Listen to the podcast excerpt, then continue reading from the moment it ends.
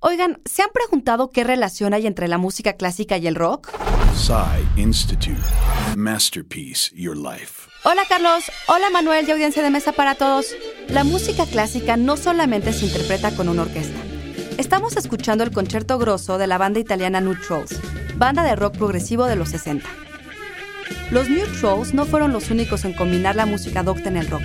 Tal es el ejemplo de Univers Zero, banda belga también de los años 60. Encabezada por Daniel Denis en la batería, Univers Zero ha sido catalogada como música de cámara para el apocalipsis, e incluso se ha dicho que si Stravinsky tuviera una banda de rock, sería Univers Zero. Otro compositor y pianista francés de mucho prestigio y que ha sabido conjugar géneros es Claude Bolling. Con más de 10 producciones discográficas, Claude Bolling nos entrega una fusión de texturas y sonidos interpretados por los mejores músicos del género, tales como Yo-Yo Ma, Jean-Pierre Rampal y muchos más. Integrada por un solo miembro, Aaron Funk, la banda Venetian Snares logra una combinación de géneros clásicos con glitch y IDM, iniciales de Intelligent Dance Music. Todos los instrumentos que escuchan están programados de manera digital.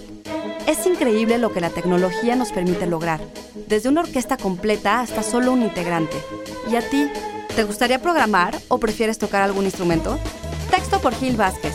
Yo soy Ana Goyenechea y nos escuchamos en la próxima cápsula SAE.